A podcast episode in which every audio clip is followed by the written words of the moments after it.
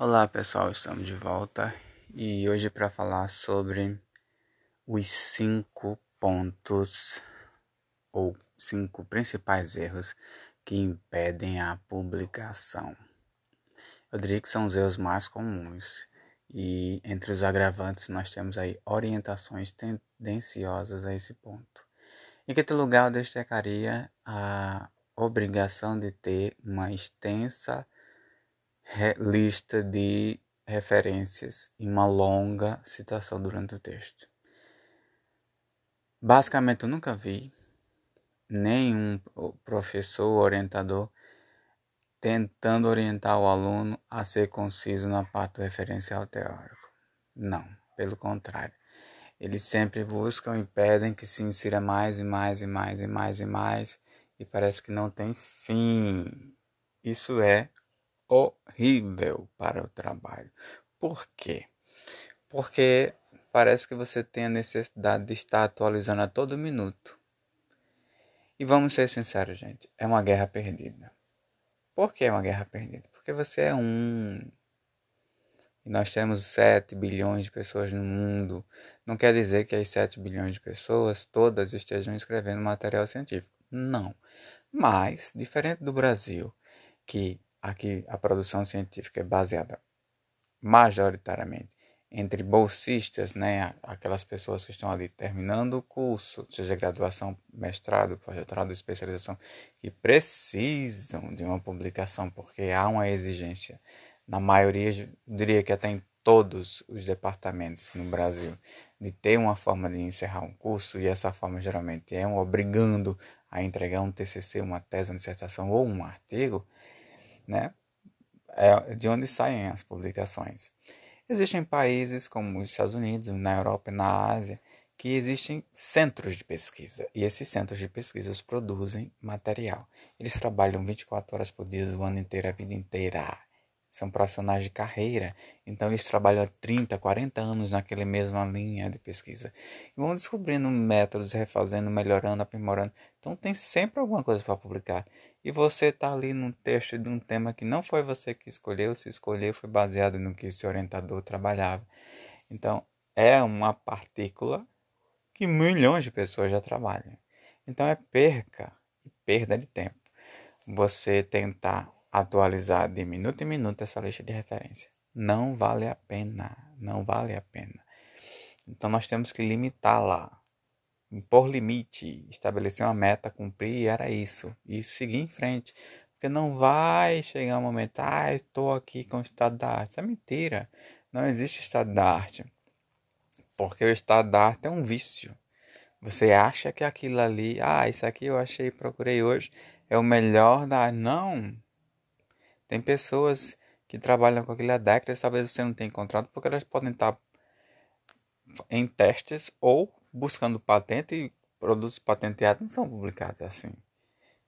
E outra coisa, existem muitos, é, muitas pesquisas que são feitas para gerar produtos que você não sabe. Então, o risco de você estar tá fazendo uma coisa que muitos estão fazendo é altíssimo. Evitem. Evitem isso. Então considero que o quinto mais grave dos erros que nos impede de publicar é buscar uma lista de referência teórica atualizada a cada minuto, que ela não tem limite, que ela é extensa demais, ela é longa demais e ela acaba tendo pesquisas que até estão distantes em termos do conceito uma da outra, mas que por exigência de orientação acabam sendo inseridas ali para criar volume. O quarto mais, maior erro eu considero que está na introdução. E aí essa introdução ela carece do mesmo elemento, ela deriva da do mesma problemática do referencial teórico. Pedem que a introdução seja clara o suficiente, e esse claro o suficiente é sempre, ah, dá para melhorar, dá para melhorar, tem que melhorar, tem que melhorar, tem que melhorar, e acaba que essa introdução é desenvolvida numa proporção tão ridícula que ela fica um livro. Você escreve, escreve, escreve, escreve, escreve, porque tem que ter tudo na introdução. Escreve, escreve, escreve, escreve, escreve, escreve, escreve. Escreve tanto na introdução e tanto no referencial teórico, e quando chega na parte fechada é um parágrafo. uma coisa solta no meio do texto. E aí se pergunta, mas eu detalhei tanto, ficou tão claro. Tinha tanto referencial teórico. Não dá. Introdução, como o nome diz, é intro. É uma amostra. É para você ser sucinto. Então, se o artigo, vamos aqui analisar o caso. Vamos supor que você esteja produzindo um artigo de seis páginas. Seis páginas vai ser o suficiente para a maioria dos congressos e revistas, tá? É, eu considero que revistas talvez seja um texto maior, então vamos excluir aqui revista, que depende do formato, mas é, e aí o formato teve, nós temos que levar em consideração os dois formatos principais. Primeiro formato, aquele que aceita resumo expandido, ou seja, você publicou em um congresso e o congresso disse, ah, os melhores trabalhos serão publicados em uma revista. Aí você pede a proporção de páginas. A quantidade de páginas vai ser exigida pela revista. Algumas revistas podem considerar que 12 estão boa, é uma razoável, e outros vão te pedir 30. Isso é uma proporção que você vai ter que entender. Mas vamos deixar isso para um momento no futuro. Voltando aqui. Então, se o teu trabalho para um congresso que você quer submeter aceita até seis páginas, vamos dividir essas páginas.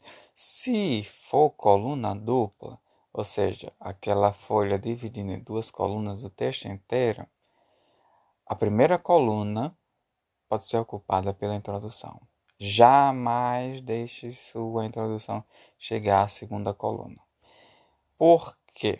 Porque a ideia é que o texto chame a atenção de, do leitor, nesse caso o revisor, já na primeira coluna. Se você não conseguiu fazer isso, ele vai se ler o resto do texto com desânimo e sua nota vai lá para baixo. E a tendência é que quanto maior seja a introdução, mais baixa seja a nota. Então, se o texto tem no manual dupla coluna, a primeira coluna pode ser preenchida na primeira folha com a introdução. A segunda coluna já deve ser a próxima sessão. Se o texto são páginas, seis páginas, mais sem coluna, seriam aquelas seis páginas que nós conhecemos né, com parágrafos únicos, vamos dividir esse, esse essa primeira página em três parágrafos, e esses três parágrafos, mais ou menos com cinco linhas cada, e neste pará nesses três parágrafos teremos a nossa introdução. Então, temos 15 linhas para introduzir nosso trabalho.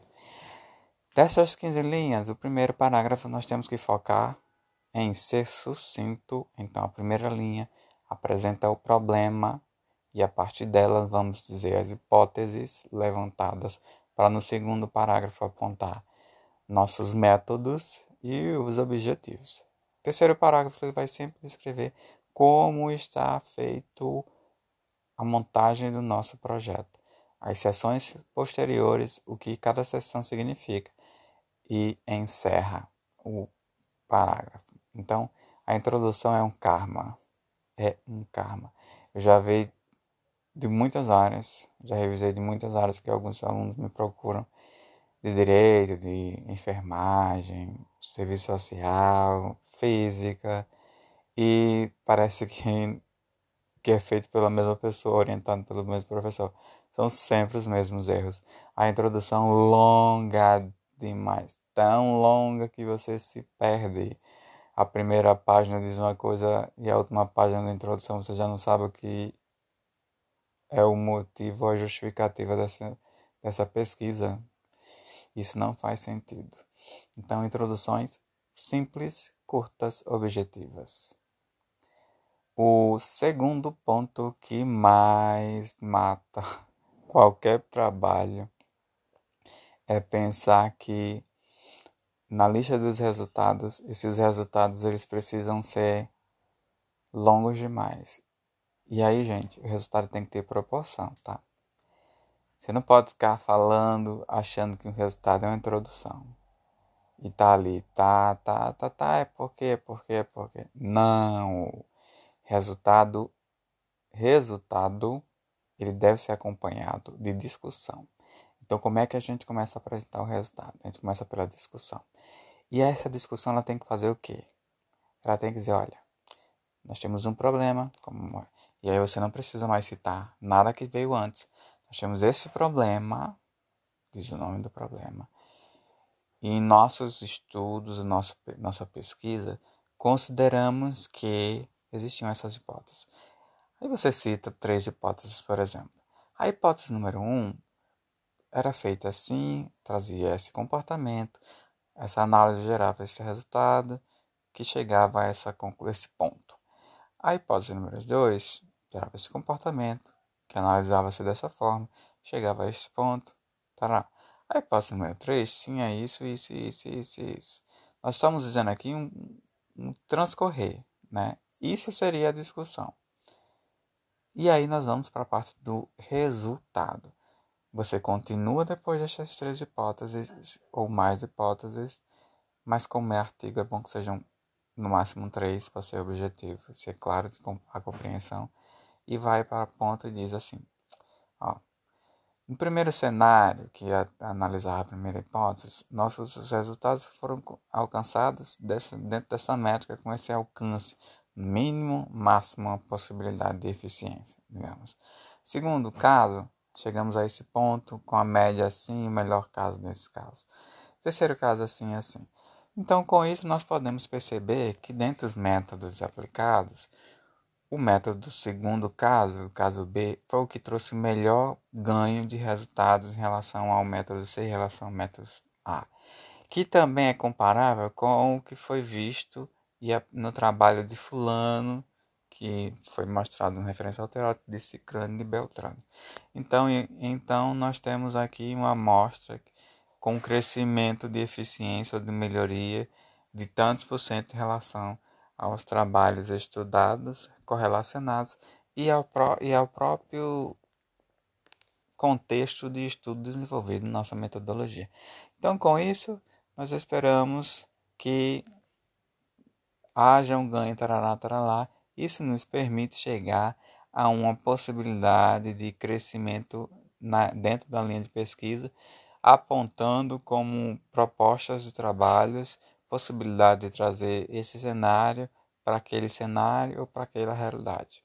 E aí nós encerramos os resultados. E aí nós vamos para um, o primeiro erro, que esse primeiro erro é terrível, eu diria é o resumo que não tem sentido com nada. Meu Deus do céu. Tem gente que escreve o resumo que você procura o que é que tem no texto que não tem nele. Gente, resumo, o nome dela diz. Ele não é uma síntese, ele é um resumo. Então ele pega o que está no texto e corta. Então, por exemplo, é, se nós temos um. Isso varia um pouco de congresso a congresso, mas geralmente nós temos um, um quadrante ali de espaço de 250 a 500 caracteres ou palavras para o resumo. Vamos supor que nós temos aqui um suporte máximo de 500 palavras para o resumo. Então, o que é que nós vamos fazer? Nós vamos ter que escrever o resumo por último. Depois que todo o trabalho tiver sido escrito, nós vamos escrever o resumo. Então, nós vamos tirar. Se são 500 palavras máximo, 100 palavras para cada capítulo, considerando que tenhamos cinco capítulos. Então, se o primeiro capítulo tem introdução, as primeiras 100 palavras serão retiradas da introdução. Se o segundo capítulo é o referencial teórico, as segundas, o segundo bloco de 100 palavras serão retirados do referencial teórico. Perceba que como é um resumo, não teremos citação, nós não indicaremos os autores, nós iremos generalizar. Terceiro ponto, as terceiras, ah, o bloco de 100 palavras do terceiro bloco será retirado do terceiro capítulo. Que esse terceiro capítulo ele vai variar, mas normalmente seria o capítulo de estado da arte? E aí existe um certo conflito de interesse entre referencial teórico e estado da arte. Subentende-se que o referencial teórico pode conter material antigo e o estado da arte seria aquele, aquele bloco de lista de trabalhos recentes, né? que estão ali inovando na área. Quarto capítulo seria a parte do resultado. Então nós temos ali uma linha para de 100 palavras para o resultado. e encerrando com a conclusão. Isso seria a introdução perfeita. Mas existe um porém, como sempre, esse modelo de resumo é o resumo para teses, dissertações e TCC. Não é um resumo apropriado para artigo. Para artigo, nós iremos fazer da seguinte forma: a primeira, se nós temos 500 palavras, as primeiras 100 palavras irão apresentar a proposta de trabalho, o objetivo, a metodologia aplicada. Tem que caber em 100 palavras. As 400 seguintes palavras, o bloco 400, vão apresentar o problema estudado e os resultados alcançados com a metodologia que você desenvolveu. E para encerrar, as 100 últimas palavras, as conclusões, trabalhos finais, propostas para é, pesquisa futura, né? Esse é o tipo de, intro, de resumo fundamental para os artigos. Por quê? Porque resumo de artigo é diferente de resumo de tese, dissertação ou de TCC. Por um motivo simples. Quando estamos fazendo ali a revisão de um trabalho, a maioria dos congressos e revistas, eles convidam pessoas para revisarem os materiais, certo? São pessoas ali de, de confiança da organização ou professores ou, ou, empresa, ou pessoas ligadas a, a, empresas, né, corporações, que têm ali uma relação com, com aquela área muito íntima. É sua profissão, é sua carreira. Então sabem do que fazer, como fazer, quem é, e como é feito, de onde vem, de onde vai, para onde vai, os objetivos, as metas, as expectativas. Então nós temos ali uma relação teórica e prática fortíssima. Segundo ponto, quando essas pessoas recebem um material para ler, geralmente elas recebem primeiro o resumo, tá? Existem softwares que são amostrados de maneira diferente, mas geralmente a gente eu digo isso porque eu já já revisei para revistas para congresso, tá? Então eu sempre recebo aí primeiro resumo. Varia um pouco, varia. Pode mudar, pode sim. Mas recebo o resumo. Baseado naquele resumo ali, você já demonstra interesse em continuar lendo o trabalho ou não. Se o resumo for mal escrito, sua nota já vai lá para baixo. Então o revisor vai ler o seu trabalho ali já cansado, exausto, querendo que acabe, lendo por cima e achando ruim. Este é o ponto. Segundo, terceiro ponto né, nessa relação é que se você não fizer um resumo atrativo você pode ter um trabalho maravilhoso e recusado. E aí na, nas, na lista de recusa, de recusa que os revisores irão enviar, eles vão dizer, olha, esse trabalho parece que está em fase embrionária. Aí, por que fase embrionária? Porque você fez uma coisa no resumo que não, não foi encontrada no, no, no texto.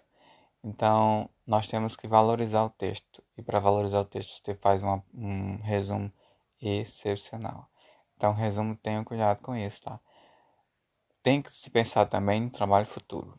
Por quê? Uma vez que é aceito no congresso, pode virar parte dos anais, né? Desde que você vá apresentar. Se você não for, é no show. Se não mostrou, não tem resultado fixo ali nos anais.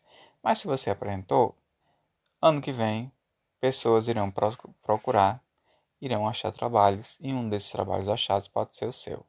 Ela pode gostar ou não do seu trabalho pelo resumo. Olha aí. Porque irá ler, que o resumo é menor que o texto inteiro, se sentiu a afinidade do seu texto com o que ela espera encontrar ou trabalhar, pega seu texto e vai citar. Né? Isso ajuda a elevar o impacto de suas publicações. Do contrário, descarta. E aí pode, podem descartar seu trabalho, mesmo seu trabalho sendo 100% compatível com a proposta da pessoa que está pesquisando, por um problema de conectividade, né? expressão, de descrição do seu comportamento na análise da sua pesquisa, que deve ocorrer né, lá no resumo. E muitas pessoas não sabem. Nossa, eu já vi muitos resumos. Eu acho que eu já li mais de 400 resumos para revisão e nunca gostei de nenhum. E eu fico aterrorizado toda vez que eu recebo um resumo que eu não sei qual a dificuldade de se escrever um resumo bom, mas ela é enorme. Então, gente, voltamos em breve. Bye!